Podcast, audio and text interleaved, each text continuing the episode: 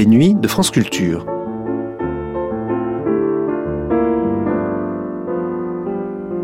Les nuits de France Culture, une mémoire radiophonique.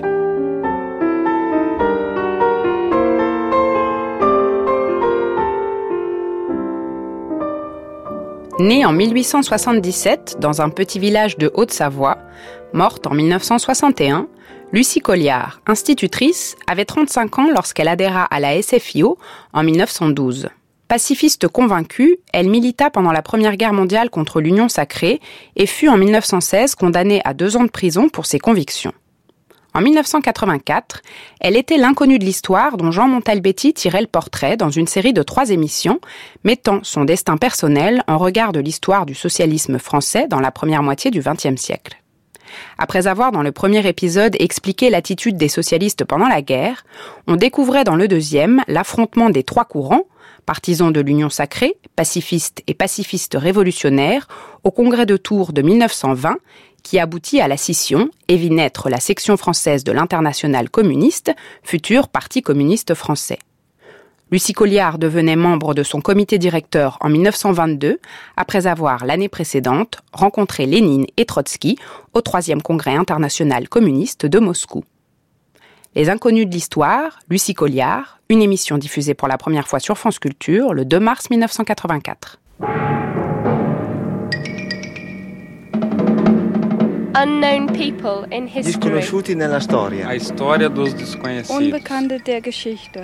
Shirarezaru. The unknowns of history. Les inconnus de l'histoire.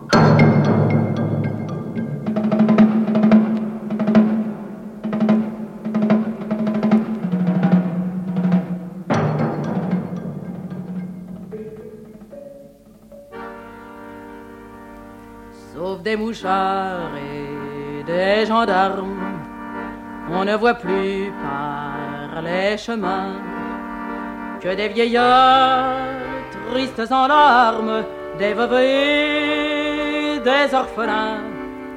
Paris suinte la misère, les heureux mêmes sont tremblants, la mode est au conseil de guerre et les pavés sont tous sanglants. Oui, mais ça branle dans le manche, les mauvais jours finiront. Égard à la revanche, quand tous les pauvres s'y mettront. Quand tous les pauvres s'y mettront. Filles paysans, nous sommes le grand parti des travailleurs. La terre n'appartient loisir ira loger ailleurs.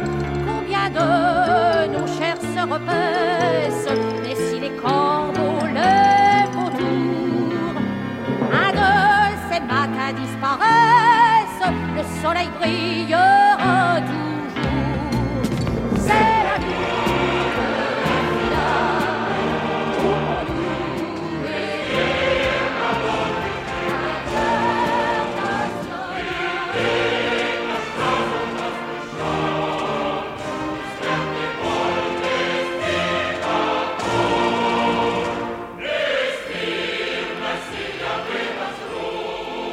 Enquête sur une institutrice dans la révolution bolchevique. Lucie Colliard, Tours 1920, Moscou 1921, Paris 1922 par Jean Montalbetti. Médiateur Philippe Robrieux, consultant Roger Agnoer. Avec les voix de Lénine, de Marcel Cachin, de Jacques Sadoul, Gaston Monmousseau, Paul Vaillant-Couturier. Lecture Annie Bertin et Jean-Pierre Leroux. Réalisation Daniel Fontana-Rosa.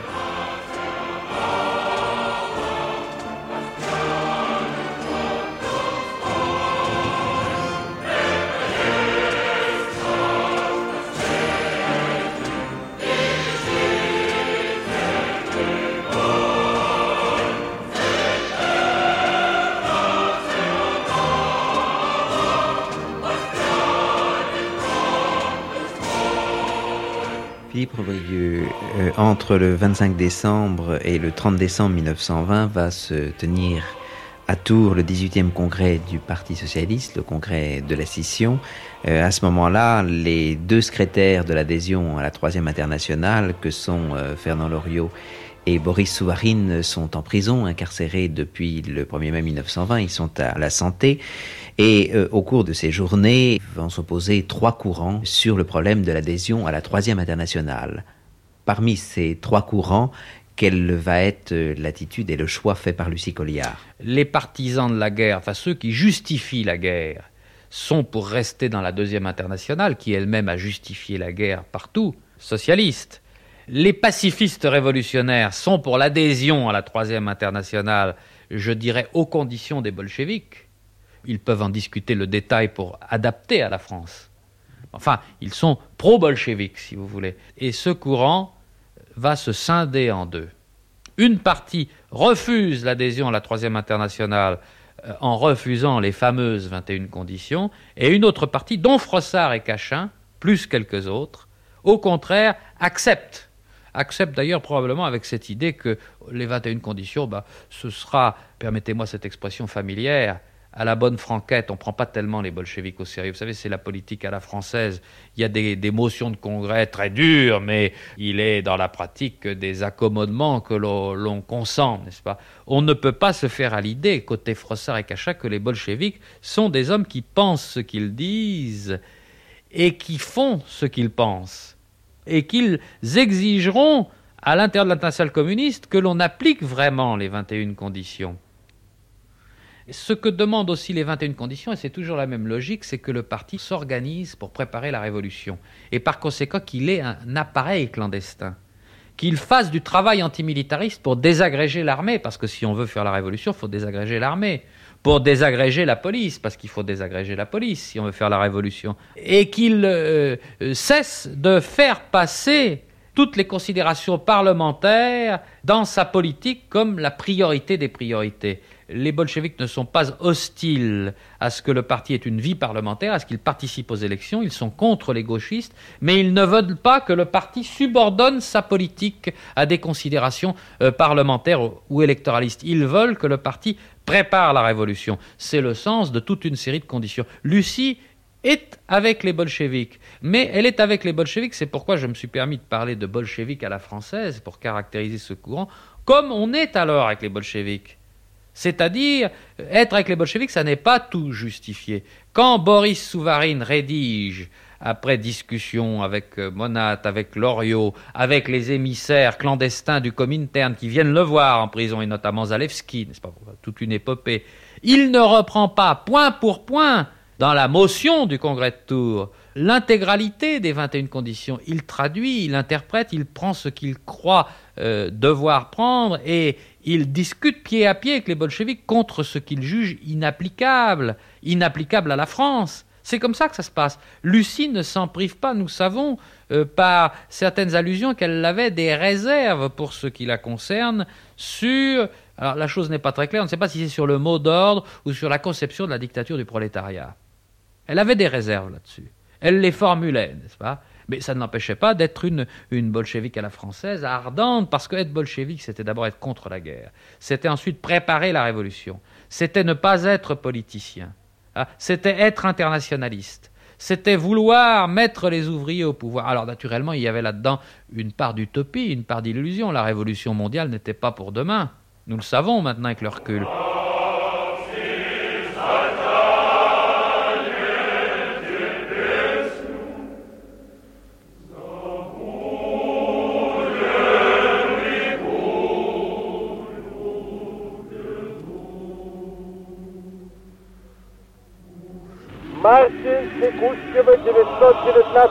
Года в Москве состоялся Международный съезд коммунистов.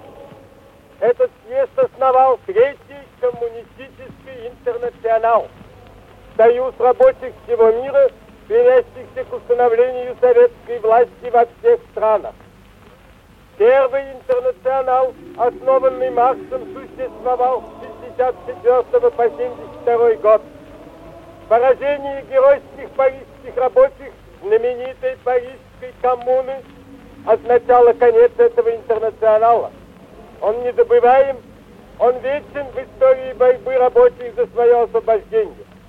Он заложил фундамент того здания Всемирной социалистической республики, которое мы имеем теперь счастье строить. Сибирский дальний,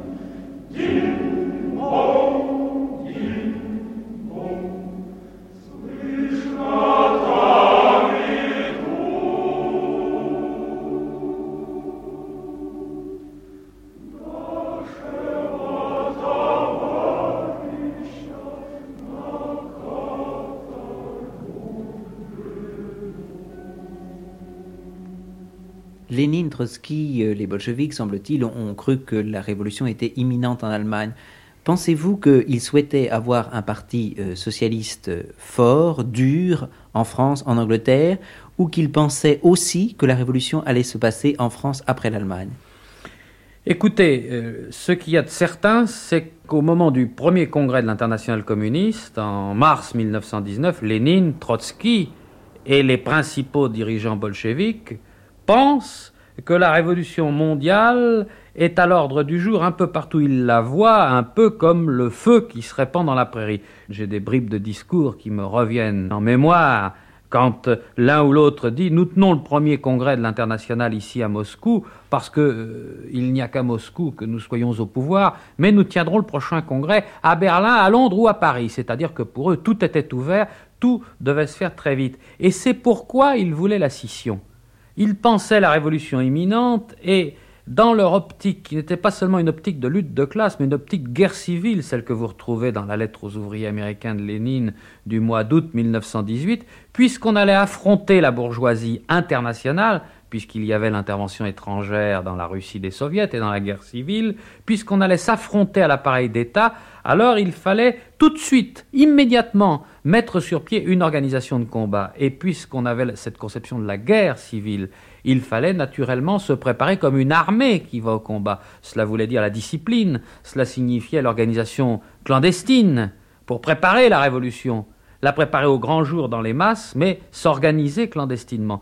Tout cela supposait non seulement la rupture avec les socialistes d'Union sacrée, et cette idée ne pouvait qu'être populaire auprès des jeunes qui avaient souffert terriblement de la guerre euh, dans les tranchées et qui euh, voulaient faire rendre des comptes aux socialistes d'Union sacrée, mais cela supposait aussi la rupture avec le centre, c'est-à-dire avec tous ceux, finalement, aux yeux des bolcheviks ou de leurs disciples, avec tous ceux qui voulaient pactiser avec la droite du Parti socialiste. Alors justement, euh, l'une des figures qui est mise en cause directement par le télégramme de Zinoviev, qui est reçu en plein congrès, c'est la figure euh, un petit peu légendaire d'un vieux socialiste, Jean Longuet, qui est le petit-fils de Marx, et ce qui doit être difficile pour quelqu'un comme euh, Lucie Colliard, pacifiste pendant la guerre, c'est que lui aussi a été pacifiste et contre l'union sacrée. Oui, bien sûr. Bernstein aussi a été pacifiste, incontestablement. Euh, Alors il est présenté au fond comme euh, euh, un relais de la bourgeoisie. Dans le Seulement, vous comprenez, voilà, les pacifistes comme Jean Longuet ou comme Bernstein sont des hommes qui sont en même temps partisans de la voie réformiste, gradualiste, parlementaire. Il faut dire aussi que c'est la voie que Marx et Engels avaient choisie sur la fin de leur existence. Et, Lénine et les bolcheviks condamnent cette voie-là. Étant donné que Longuet, Bernstein et même Kautsky euh, préconisent cette voie gradualiste, ils préconisent une politique de très large rassemblement pour la faire triompher, ce qui suppose la réconciliation avec leurs adversaires d'union sacrée. Autrement dit, ces hommes-là sont contre toute scission. Bah, ils ont une idée de rassemblement. Parce qu'ils ont une perspective à très long terme, fondée finalement sur le suffrage universel et sur la conquête euh, des différents pays par le suffrage universel, en tout cas par la politique de réforme. À l'inverse, Lénine et les bolcheviks qui jugent à ce moment-là la révolution imminente, l'épreuve de force imminente, ne peuvent accepter la politique de large rassemblement, car ils pensent qu'un parti révolutionnaire qui va conduire bientôt la guerre civile, qui va contribuer à une guerre civile qui se généralise, qui se mondialise, n'est-ce pas? Parce que telle est la vision des bolcheviks, ne peut pas s'embarrasser de gens qui ont un fil à la patte euh, du côté de l'appareil d'État bourgeois. On ne peut pas faire la révolution avec des gens dont on n'est pas sûr. Il faut au préalable faire une série d'opérations chirurgicales. D'autre part, il faut prendre des mesures pour mettre sur pied une organisation de combat qui entre en contradiction avec l'idée d'un grand parti pacifique, de conquête du pouvoir par la voie pacifique. Telle est, si vous voulez, l'opposition entre les bolcheviks d'un côté et des hommes comme Jean Longuet de l'autre. Évidemment, le télégramme de Zinoviev a beaucoup choqué un certain nombre de vieux socialistes qui pouvaient être par ailleurs plus ou moins sympathisant de la cause de la révolution russe. Il a d'autant plus choqué que. Alors, si il, vous il voulez, a choqué parce que c'est un, un militant qui euh, bénéficie d'une grande popularité, qui est un peu une sorte de figure sacrée euh, du, Parti socialiste, de la SFIO, et puis aussi parce que c'était une intervention directe des Russes dans le- les affaires françaises. Et puis enfin, peut- peut-être euh, chez les hommes les plus avertis, parce qu'en même temps, les dirigeants bolcheviques et les internationaux avaient accepté le ralliement de Cachin. Or, Cachin était compromis dans la politique de guerre, très directement, et d'une façon tout à fait nette et éminemment condamnable aux yeux des pacifistes, alors que Longuet ne l'était pas. En réalité, ce qui s'était passé, c'est que Cachin, lors de son fameux voyage en Russie avec Froissart, en mai-juin 1920, au moment du second congrès mondial, avait fait amende honorable. Il avait dit textuellement Nous vous demandons pardon pour notre politique passée. Alors, ayant fait amende honorable, il était plus ou moins accepté. Seulement, Cachin avait autre chose. Cachin était un orateur extraordinaire. Et cela, en un temps où il n'y avait pas de télévision, c'était décisif. Euh, Il comptait euh, parmi les tout premiers orateurs de son temps. Camarades, Il marche Oui, oui, oui, parlez, parlez. camarades, le Parti communiste est le vrai parti du peuple parisien et du peuple de France. Il l'est par sa composition même. Il l'est par sa direction. Il l'est par son programme.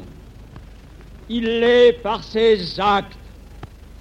Il l'est par son histoire déjà glorieuse.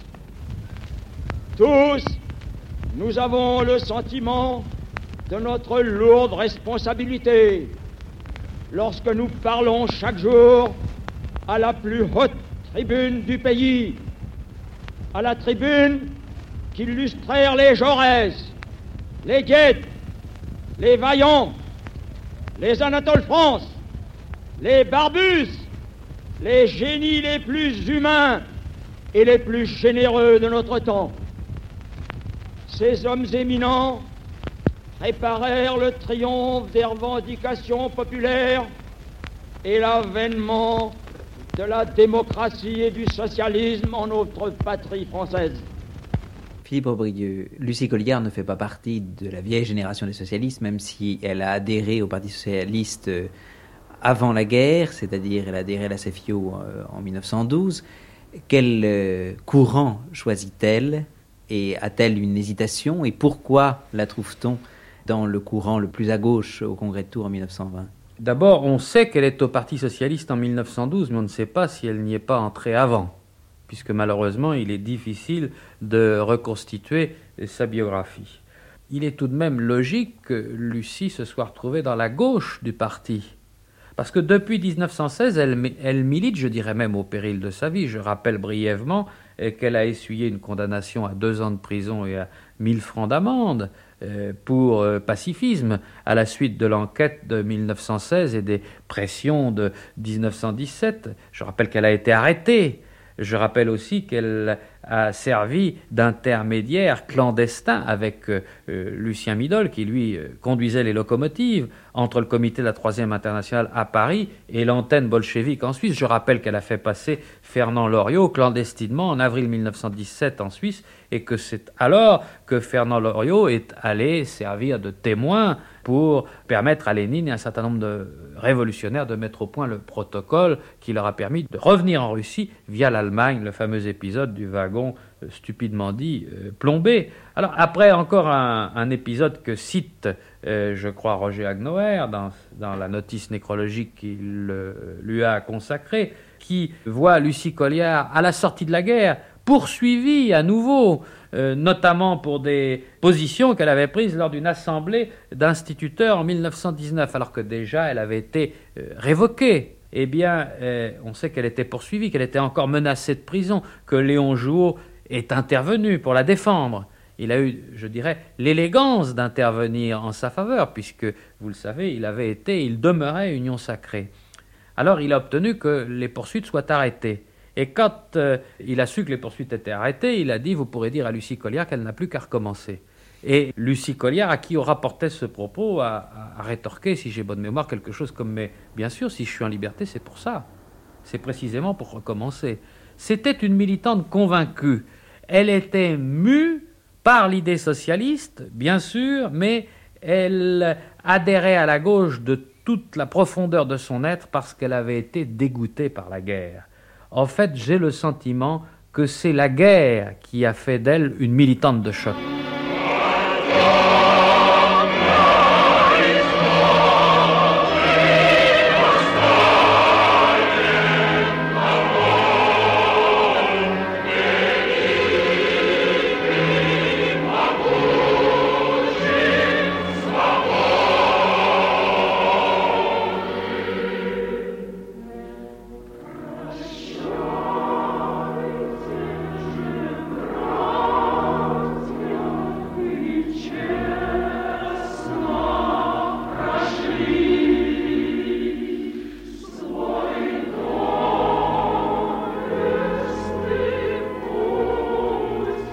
Les femmes, la révolution prolétarienne est vouée d'avance à l'échec. Faut-il rappeler la part considérable qu'elles prirent à la Révolution française, en dépit de l'ostracisme dont elles furent victimes de la part des grands fondateurs de la société bourgeoise? Dans maintes localités, la Société populaire des Jacobins se doublait d'un club de femmes. Ici, elles confectionnaient des vêtements pour les défenseurs de la liberté, là, elles faisaient des collectes pour pourvoir aux besoins des sans-culottes aux armées. Plus loin, elles portaient la bonne parole pour affranchir leurs sœurs plus ignorantes. Ailleurs, elles montaient des ambulances ou même organisaient des corps d'Amazon. Actuellement, les femmes russes coopèrent en grand nombre au mouvement de libération humaine localisé pour quelque temps encore dans leur pays. Elles font partie de tous les organismes soviétiques, y compris l'armée rouge. Et le camarade Rutgers rappelle avec émotion que 300 femmes tombèrent en couvrant la retraite de l'armée prolétarienne lors de l'évacuation de Riga mais c'est surtout dans les domaines de l'instruction, de la propagande et de l'assistance que les femmes russes apportent une chaleur, une vigueur, un dévouement admirable. Et en vérité, on ne peut concevoir une révolution sans l'énergie, le travail patient, l'enthousiasme réconfortant de la femme. Si nous ne voulons pas nous exposer demain à de cruels mécomptes, nous devons donc nous occuper des femmes, organiser méthodiquement la propagande auprès d'elles, susciter et encourager toutes les initiatives venant d'elle. Maurice de Manget, L'Humanité, 29 mars 1921. Nous qui sommes sans passé les femmes, nous qui n'avons pas d'histoire, depuis la nuit des temps, les femmes, nous sommes le continent noir Debout, fameux esclaves, et brisons nos entraves. Debout, debout, debout, asservis, humiliés les femmes, achetés, vendus, violés, dans toutes les maisons, les femmes,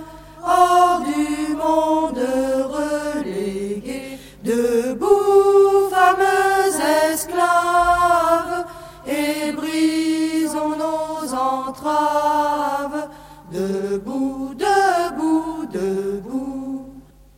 Moscou, 10 juin 1921, le matin. De minuit à 3h30, réunion de la délégation française. On me propose pour l'exécutif Gay propose Lucie Colliard qui, après une longue discussion, est élue. On fixe les membres des commissions. Commission. Exécutif, Souvarine. Tactique, Vaillant et Lessiag. Situation économique du pays, Morizet et Gay. Organisation internationale du parti, Lucie Colliard et Tomasi. Syndicat, Loriot et Rosmer. Situation en Russie, Souvarine et Rosmer. Coopérative, Delagrange. Question d'Orient, Julien et Vaillant. Roger Agnoer, en juin 1921, Lucie Colliard fait partie de la délégation française euh, qui va se rendre à Moscou au troisième congrès de la troisième internationale. Est-ce qu'elle vous a parlé de ce séjour à Moscou? Oh, quand j'ai revu Lucie, elle m'a parlé de ses conversations avec euh, Lénine et Trotsky. Et avant elle, il y avait une autre militante qui a été une grande militante féministe aussi, surtout féministe, elle, enfin qui tout de même avait adhéré au Parti communiste, Hélène Brion. Hélène Brion était allée à Moscou, elle avait vu Lénine et elle avait vu Trotsky, et elle était revenue pleine d'admiration pour Lénine, et, mon Dieu, enfin, euh, admirative aussi, mais d'une façon beaucoup plus faible, pour Trotsky. Et alors, elle l'avait dit, évidemment, c'était des amis intimes, elle l'avait dit à Lucie. Et elle, Lucie, elle a eu une impression absolument contraire. Elle a eu des conversations parce que Lénine faisait toujours venir les délégués français, Trotsky aussi. Et Trotsky avait vécu longtemps en France, n'est-ce pas? Donc il était très familiarisé avec le, le mouvement français. Et alors elle, c'est le contraire. Elle a eu plutôt, malgré son admiration pour euh, l'homme de la Révolution d'octobre, n'est-ce pas? Elle était plutôt réservée à l'égard de Lénine. Et alors, et ça c'est bien dans le tempérament de Lucie, qu'elle excusait mal chez Lénine, c'est le mépris avec lequel il traitait les opposants. Elle a dit le ton sur lequel il leur parlait m'a profondément choqué. Tandis que Trotsky, elle a trouvé en lui, au contraire, un, homme, euh, d'abord euh, d'une intelligence évidemment lumineuse, ça, on le savait, et en plus de quelqu'un qui connaissait assez bien le mouvement français, qui lui a demandé des nouvelles d'un certain nombre de militants et qui les situait très bien. Et il paraît que la conversation avec lui était toujours enrichissante. La radiodiffusion nationale vous parle.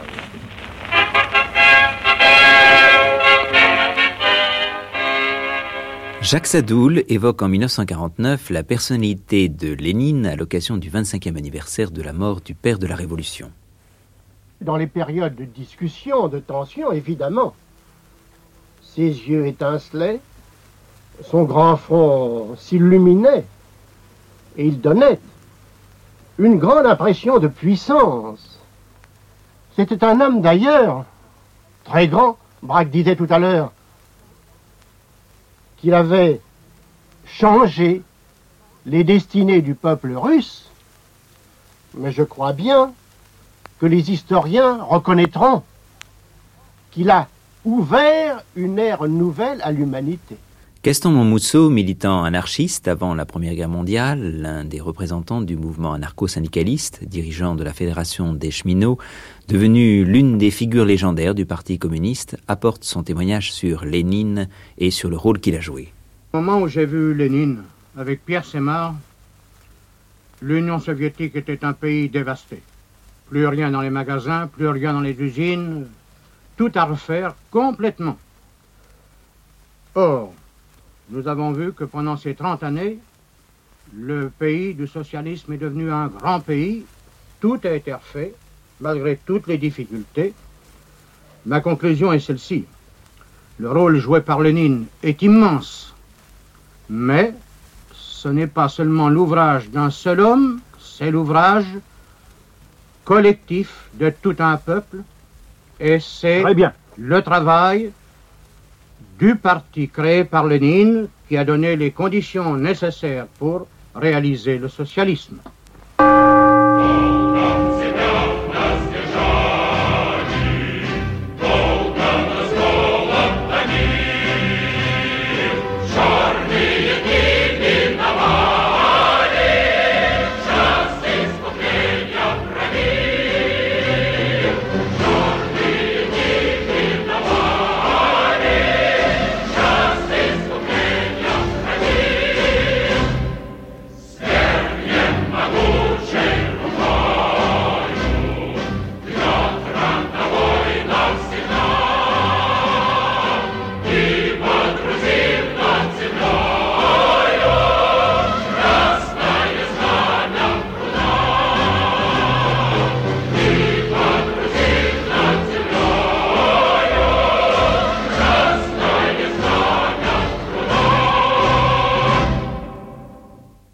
28 juin, 6 juillet 1921.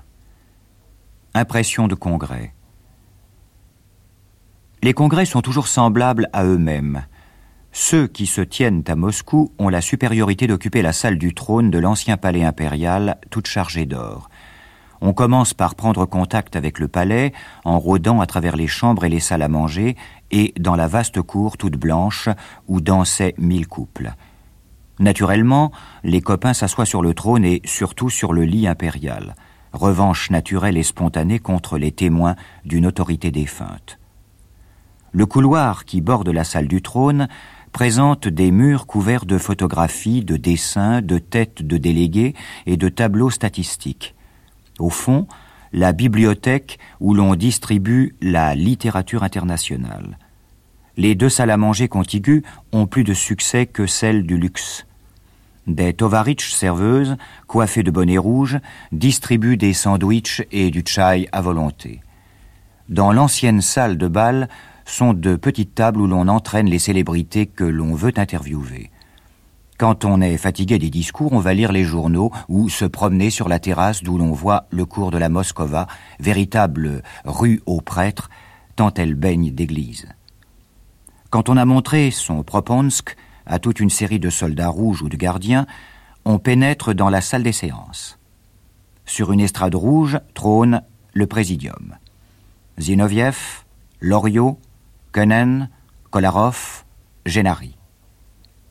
À leur table s'assoit souvent Trotsky qui approuve d'un mot les phrases qui lui plaisent, Rakovski qui revient d'Ukraine où ce vieux cosmopolite a pris racine, Lénine enfin, tenant sa face ras de la table et coupant d'un crayon perpendiculaire son sourire oriental, cependant qu'ayant fermé un œil, il darde sur nous son regard unique et perçant.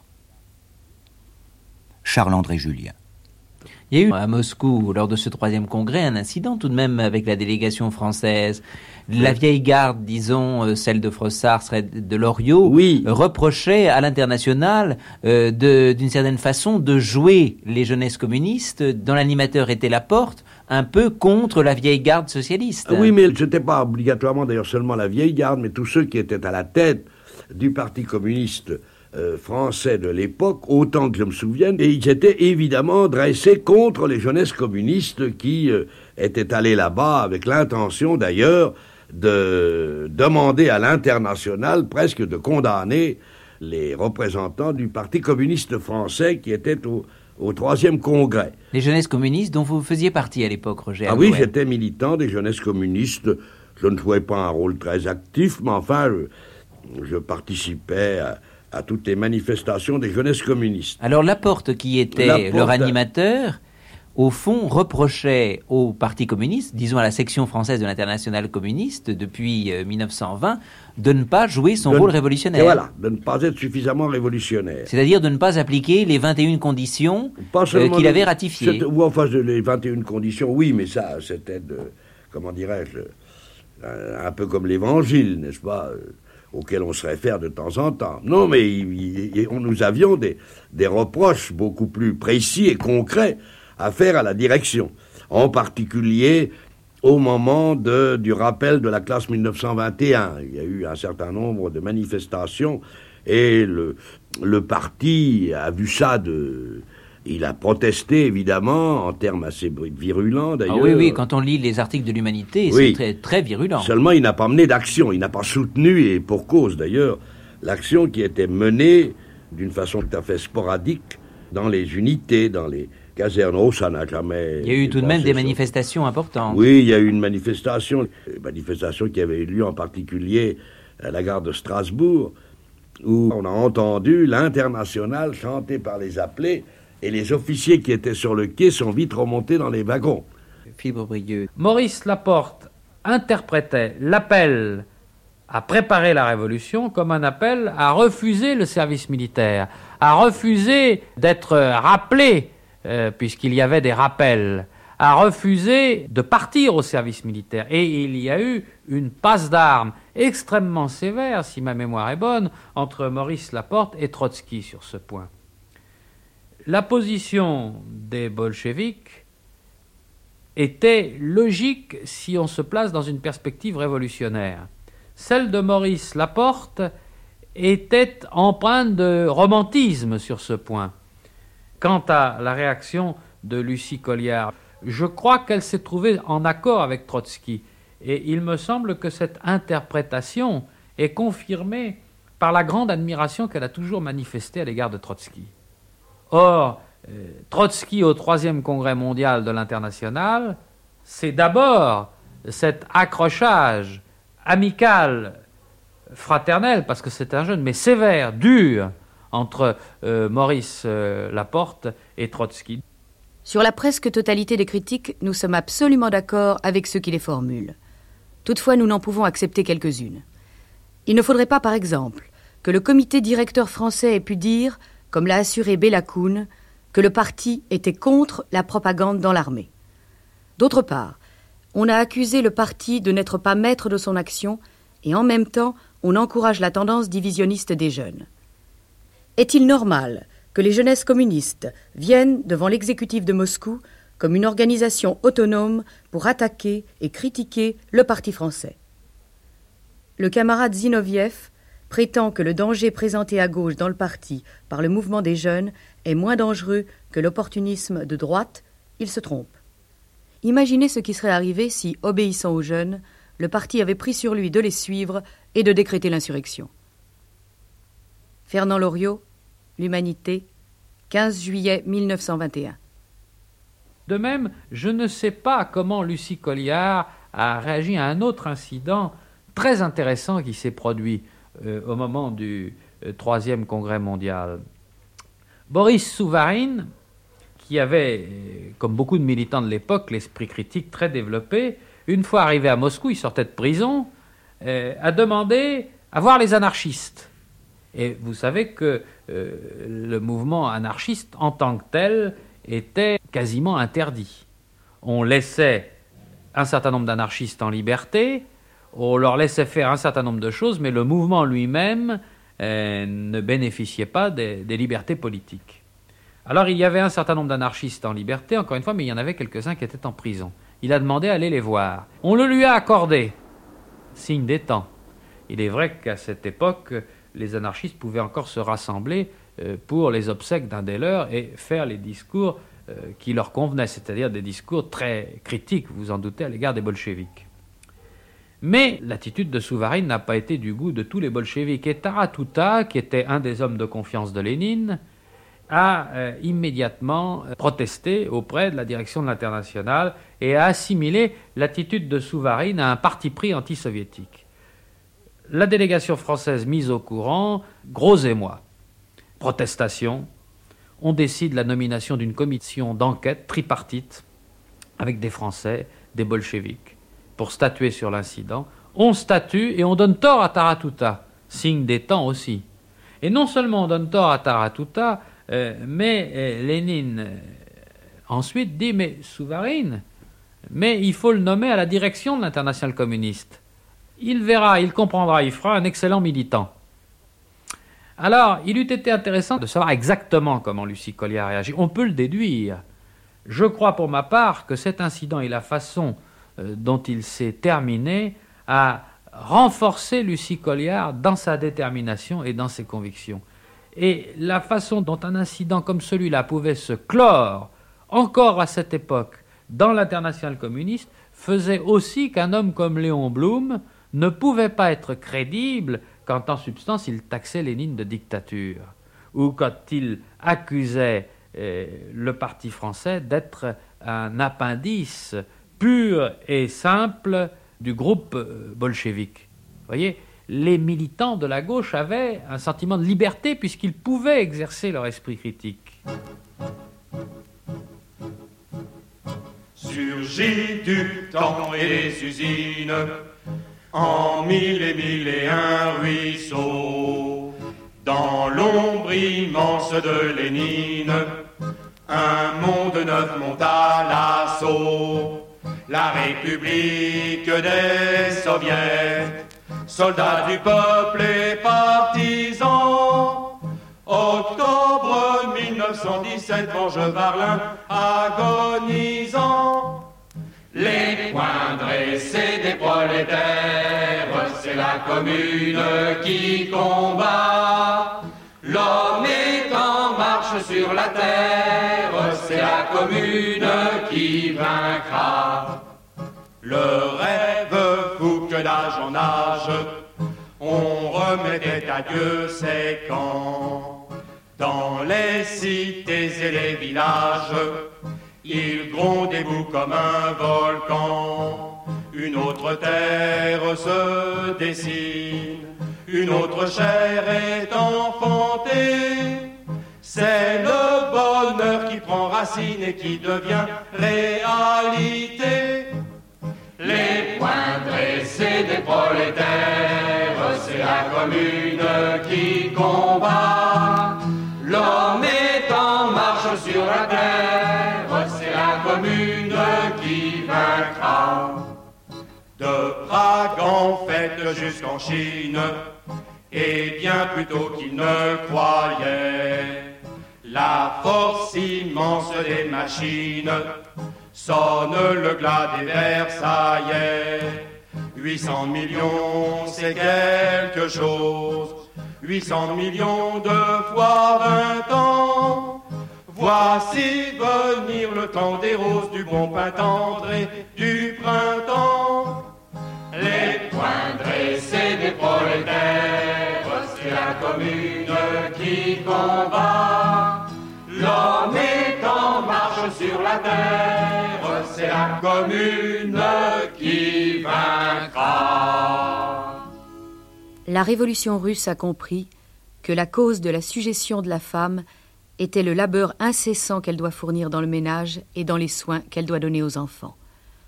Aussi a-t-elle créé des organismes extrêmement variés, maisons d'allaitement, crèches, garderies, internats, qui aident la femme dans ses obligations maternelles. En outre, elle a créé des cuisines, des restaurants, des ateliers de raccommodage qui allègent le travail de la ménagère. Pour nous, la journée des femmes devra signifier que nous allons nous organiser pour appeler à la lutte, sous le chapeau communiste, l'immense masse des exploités. Le comité central féminin de l'international communiste nous le demande. Il faut que dans chaque section, dans chaque fédération, dans les organes centraux du parti, un groupe féminin se forme qui aura pour but la propagande auprès des ouvrières, auprès des paysannes, auprès des ménagères. Rappelons-nous que notre mouvement en France est parmi les plus retardataires.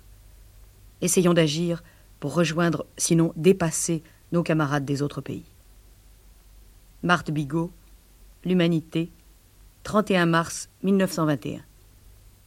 Philippe Aubrieux, à la fin de l'année 1921 va se tenir à Marseille le premier congrès de ce qui va devenir le Parti communiste français, donc euh, l'ancien Parti socialiste, section française de l'international communiste.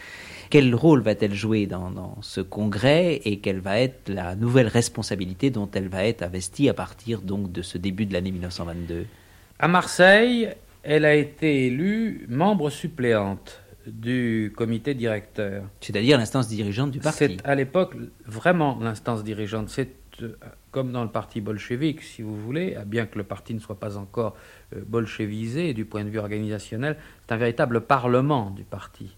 Il et elle sont d'ailleurs euh, relativement peu nombreux, une trentaine. Elle a été élue comme suppléante et si j'ai bonne mémoire, elle a obtenu 2600 voix, à peu près, 2600 et quelques voix est, à titre indicatif, l'homme qui est arrivé en tête aux élections du comité directeur comme titulaire, c'est Frossard, autre grand orateur, qui a obtenu, lui, 4300 voix.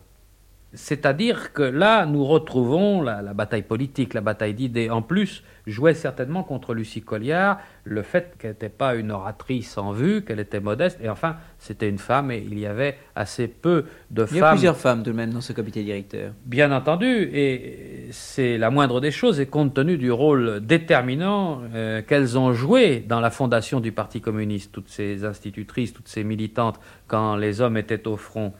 Mais enfin, euh, si vous voulez, peut- peut-être que le sentiment moyen euh, ne portait pas le congressiste moyen à mettre un bulletin de vote au nom de Lucie Colliard, alors qu'il y avait un vote réel pour l'élection du comité directeur, avec une compétition, plus de candidats que de postes à pourvoir. Quand, euh, de surcroît, euh, on ne l'avait pas vu à la première place à la tribune, si vous voulez. Or, en ce temps-là, Frossard, qui a contre lui la gauche, arrive quand même en tête. Pourquoi? Parce qu'on le connaît de longue date et aussi parce que c'est un grand orateur. La position de Lucie Colliard est assez originale dès ce moment-là, parce que elle devrait démissionner du comité directeur. Vous savez que la gauche a démissionné du comité directeur. A démissionné à la suite d'une manœuvre, justement au moment des élections du comité directeur. Une manœuvre qui a fait éliminer Souvarine, Boris Souvarine, du comité directeur. Loriot, qui a été élu, démissionne. Loriot, Vaillant Couturier, Train, Dunois, toutes les grandes figures de la gauche démissionnent du comité directeur pour protester contre cette manœuvre parce que euh, la droite et le centre avaient bloqué leur voie pour que Boris Souvarine n'ait pas suffisamment de suffrages et arrive en queue au moment des élections, ce qui s'est produit. Petit détail amusant, il était en queue, mais à partir du moment où il y a eu quatre ou cinq démissions, il s'est retrouvé élu parce qu'il a bien fallu combler les vides. Alors on a pris les suivants dans l'ordre des voix obtenues et Boris Souvarine s'est retrouvé élu. Remarquez qu'il n'a pas voulu siéger. Remarquez aussi eh, que les dirigeants de l'international ont apprécié le geste moral mais l'ont critiqué du point de vue politique. Je parle de la démission de la gauche, du comité directeur. Lucie n'a pas démissionné. Elle ne suit pas ses camarades de la gauche, alors même que nul n'oserait mettre en doute la profondeur de son attachement à la gauche et la profondeur de son attachement à la révolution russe, puisque c'est de cela qu'il s'agit on est de gauche quand on est avec la révolution russe, quand on est avec les révolutionnaires russes, quand on est avec l'international. La radiodiffusion nationale vous parle.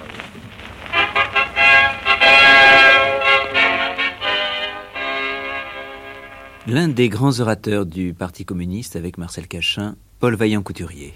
L'Union des républiques socialistes soviétiques a 20 ans et l'URSS est le cauchemar des exploiteurs capitalistes et des fascistes du monde entier. Non pas parce qu'elle est un paradis, seuls les imbéciles ou les gens de mauvaise foi peuvent lui prêter la prétention d'en être un, mais parce qu'elle est le pays où cent peuples, jusque-là très arriérés, voient d'année en année croître leur bien-être à un rythme de plus en plus accéléré. L'Union soviétique est le seul pays qui assure à tous les travailleurs la sécurité du lendemain, le droit au travail, à l'instruction, au repos, au loisir, c'est-à-dire leur pleine dignité d'homme. Cela s'exprime dans la constitution stalinienne, la constitution la plus démocratique du monde, puisqu'elle donne le pouvoir aux travailleurs de la ville et des campagnes par le suffrage universel direct et secret, après avoir aboli cette exploitation de l'homme par l'homme, qui demeure le vice essentiel de toutes les démocraties où subsiste le capitalisme. En vertu de l'article 10, le droit des citoyens à la propriété personnelle des revenus et épargnes provenant du travail, de leur maison d'habitation et de tout ce qui concerne leur économie domestique, de même que le droit d'héritage de cette propriété personnelle, sont garantis par la loi. La famille est l'objet de tous les soins du régime. La femme a tous les droits de l'homme. Le soldat est citoyen. La liberté des cultes religieux est reconnue à tous par l'article 124. Enfin, la retraite pour les vieux est assurée définitivement par l'assurance auprès de l'État. Le travail, dit la Constitution dans son article 12, est pour chaque citoyen apte au travail une question d'honneur qui ne travaille pas ne mange pas. En URSS se réalise le principe du socialisme, de chacun selon ses capacités, à chacun selon son travail.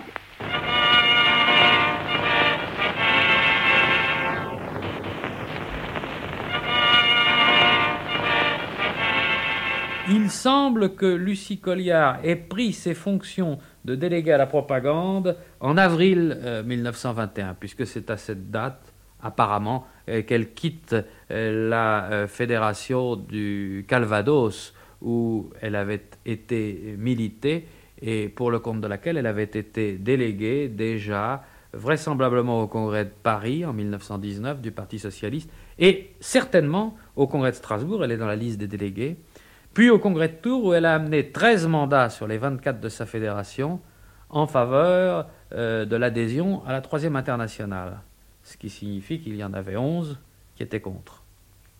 Alors, quel est son rôle comme délégué à la propagande pendant ces années-là? Eh bien, d'abord, le délégué à la propagande, euh, c'est un militant ou une militante qui fait des tournées. C'est un permanent. Il y a très peu de permanents. Or, elle, elle est permanente de 1920 au tout début 25. Euh, probablement même un peu avant 1920. Il semble bien qu'elle ait été plus ou moins rétribuée. Comment Probablement très peu. Ça a dû être très difficile par le comité de la Troisième Internationale. Alors, une des grandes activités propagandistes du vieux Parti socialiste, reprise par le Parti communiste, c'est de prospecter systématiquement, notamment les départements où il n'y a pas de grands centres et de journaux régionaux qui sortent régulièrement. Cette prospection est faite par les délégués nationaux à la propagande. Alors Lucie Colliard voyage énormément. Au vrai, elle ne va pas rester très longtemps à assumer cette fonction euh, qui suppose de véritables tournées mises au point avec les organisations locales du parti. Alors vous voyez ce que ça peut donner. Euh, vous allez par exemple dans le Massif central, vous restez pendant euh, deux mois en tournée dans deux ou trois départements et on vous organise un circuit de réunions publiques, petites ou moyennes ou un peu plus grandes, ça dépend des cas, ça dépend des forces du parti.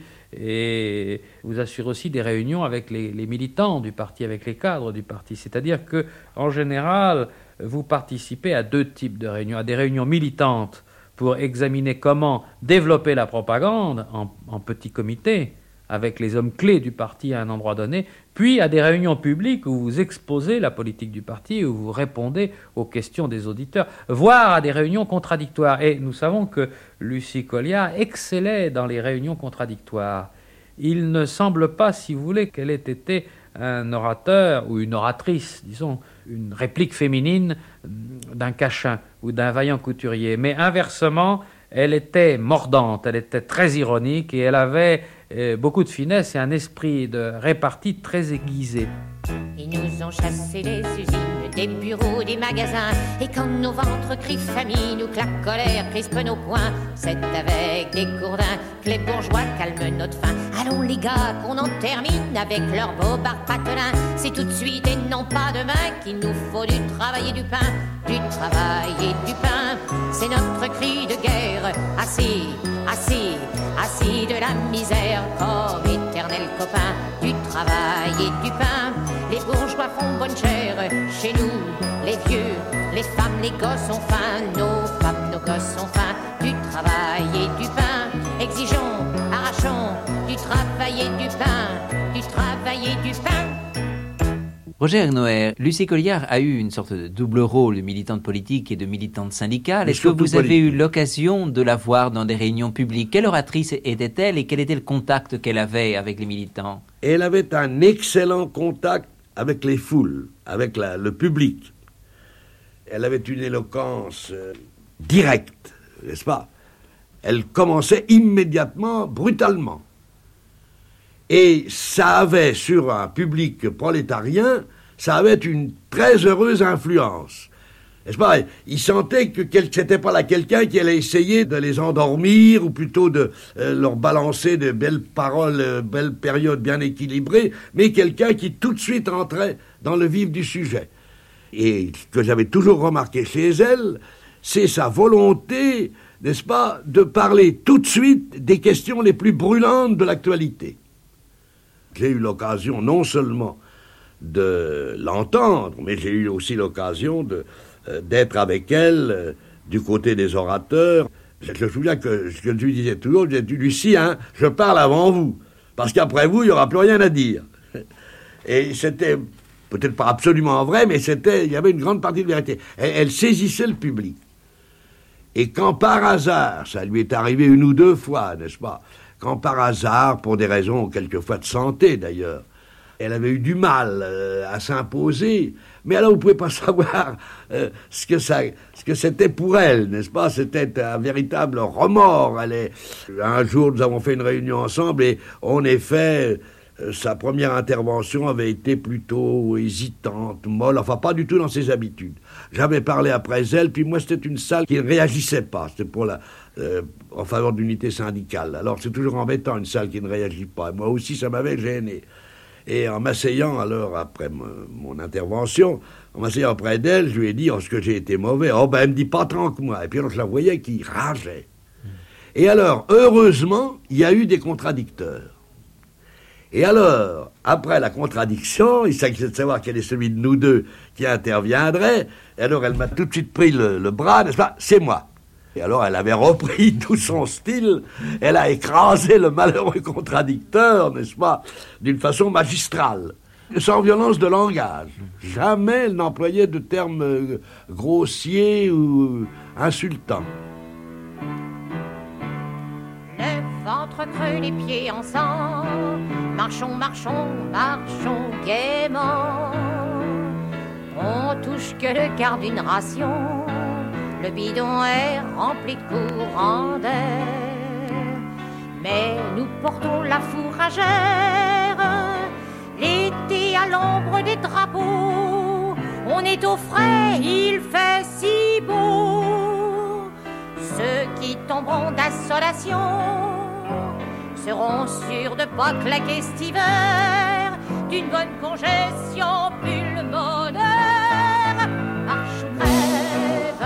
Marche ou crève, marche ou crève, où allons-nous? Nous allons dans le nord, on a besoin de nous, nous on est du sud, pourquoi y allons-nous? Nous allons dans le nord parce qu'il y a des grèves. Marche ou crève, marche ou crève, marche ou crève. Toi t'es vigneron dans le midi, et c'est dans le nord qu'il y a la grève. Si on te laissait dans ton pays et qu'on te donne l'ordre de tirer, tu ne tirerais pas sur ton père. Moi, je suis pêcheur dans le Finistère.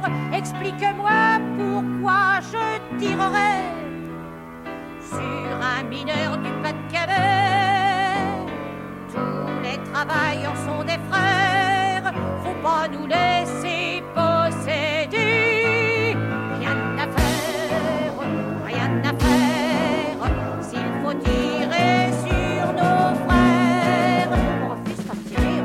tirer, on peut pas viser. Le fusil est bouché, la gâchette rouillée, les cartouches mouillées.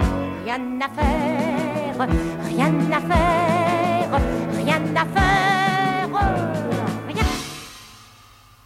Au cours de cette année 22, il y a de nombreuses exclusions qui sont euh, prononcées. Il y a celle en mai euh, d'Henri Fabre, le directeur du Journal du Peuple. Il y a euh, en juillet celle de Brison, le directeur de La Vague.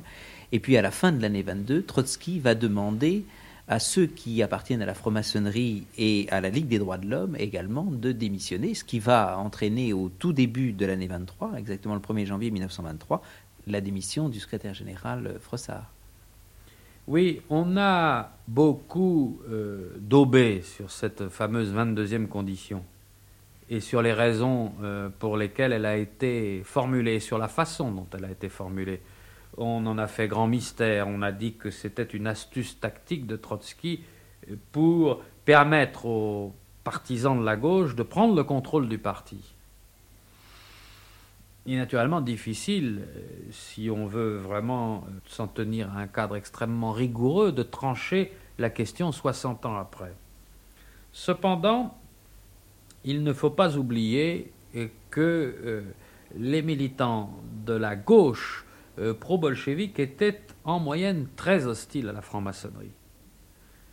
Ils voyaient euh, celle-ci comme une machine de guerre de la gauche bourgeoise même si un certain nombre de socialistes de gauche, et non des moindres, je voudrais rappeler ici la figure d'Antonio Kuhn, euh, qui a fini comme grand maître de la franc-maçonnerie quelques années plus tard, et qui a été secrétaire adjoint du parti après le congrès de Tours.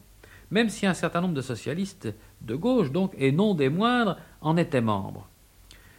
Tout cela nous ramène encore et toujours à la guerre la gauche avait la nausée de tout ce qui rappelait la guerre, de tout ce qui rappelait la bourgeoisie, de tout ce qui rappelait peu ou prou la bourgeoisie, fût-ce la démocratie bourgeoise, fût-ce, si vous voulez, les aspects les plus, j'allais dire les plus exaltants ou les plus progressistes, je ne sais quel qualificatif utiliser, comme le combat pour Dreyfus, auquel, Or- vous le or- savez, la franc-maçonnerie a été mêlée euh, intimement. Non pas que la gauche fût anti-Dreyfusarde, elle, elle n'était pas anti-Dreyfusarde, mais elle avait la nausée de tout ce qui pouvait être salons, euh, journaux, politicaillerie, si vous voulez. Pour eux, les francs-maçons, c'était la politicaillerie. Or, au cours de cette année 1922, c'est une grande année de tension.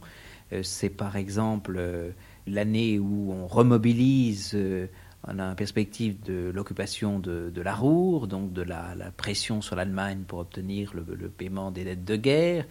Euh, c'est aussi euh, l'année où le Parti communiste réussit à faire élire deux membres du conseil municipal de Paris qui se trouvent en prison parce qu'ils ont été les mutins de la mer Noire. Je pense notamment à André Marty. Bien sûr, au dire de Souvarine, les choses se sont passées ainsi à propos de la franc-maçonnerie. Un beau jour, dans les couloirs, dans une conversation de couloir, au quatrième congrès mondial, Vaillant Couturier a dit en substance à Trotsky Mais vous savez, ça continue. La plupart de ces oiseaux-là sont membres de la franc-maçonnerie. Il voulait parler du centre, qui dirigeait le parti contre les bolcheviks à la française et malgré la direction de l'internationale communiste, et qui conservait la confiance d'une courte majorité, mais d'une majorité du parti. Et Trotsky a dit c'est pas possible. Et l'autre a dit mais je vous assure, camarade Trotsky. Et c'est à partir de là euh, que Trotsky, qui, vous le savez, avait été désigné au comité exécutif de l'Internationale communiste pour suivre les affaires du Parti français, a élaboré la 22e condition.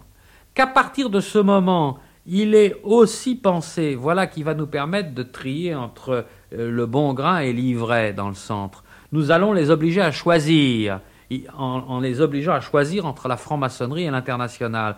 Nous allons casser le centre en deux, et en cassant le centre en deux, nous allons reprendre le parti français. La radiodiffusion nationale vous parle.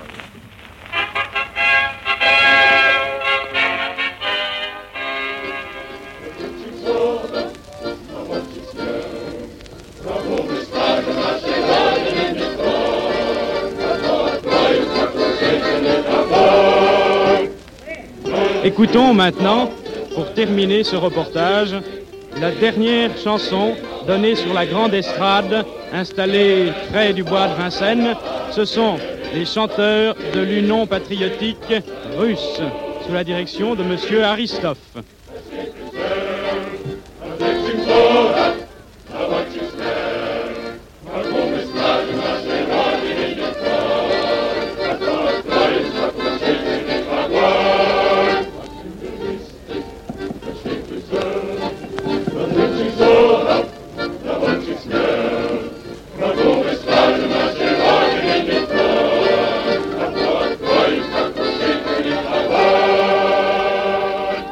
Les inconnus de l'histoire enquêtent sur une institutrice dans la révolution bolchevique.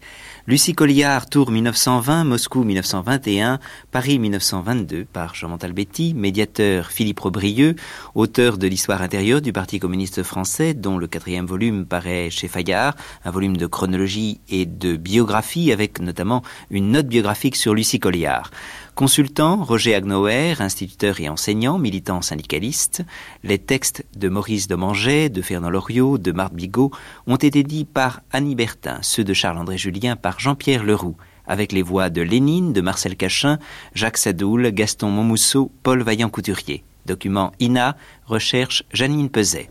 Prise de son Alain Claudel, mixage Michel Gallou et Jean-Pierre Dufour, réalisation Daniel Fontana-Rosa. Música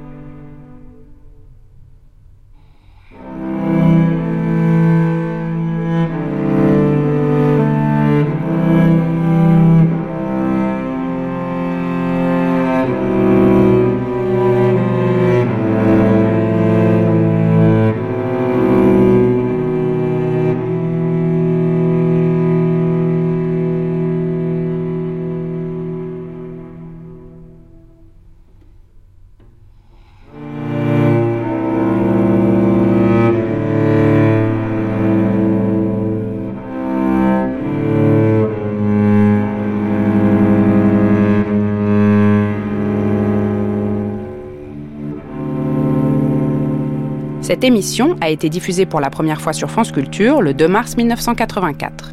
Vous pouvez la réécouter ou la télécharger en ligne sur le site franceculture.fr à la page des nuits.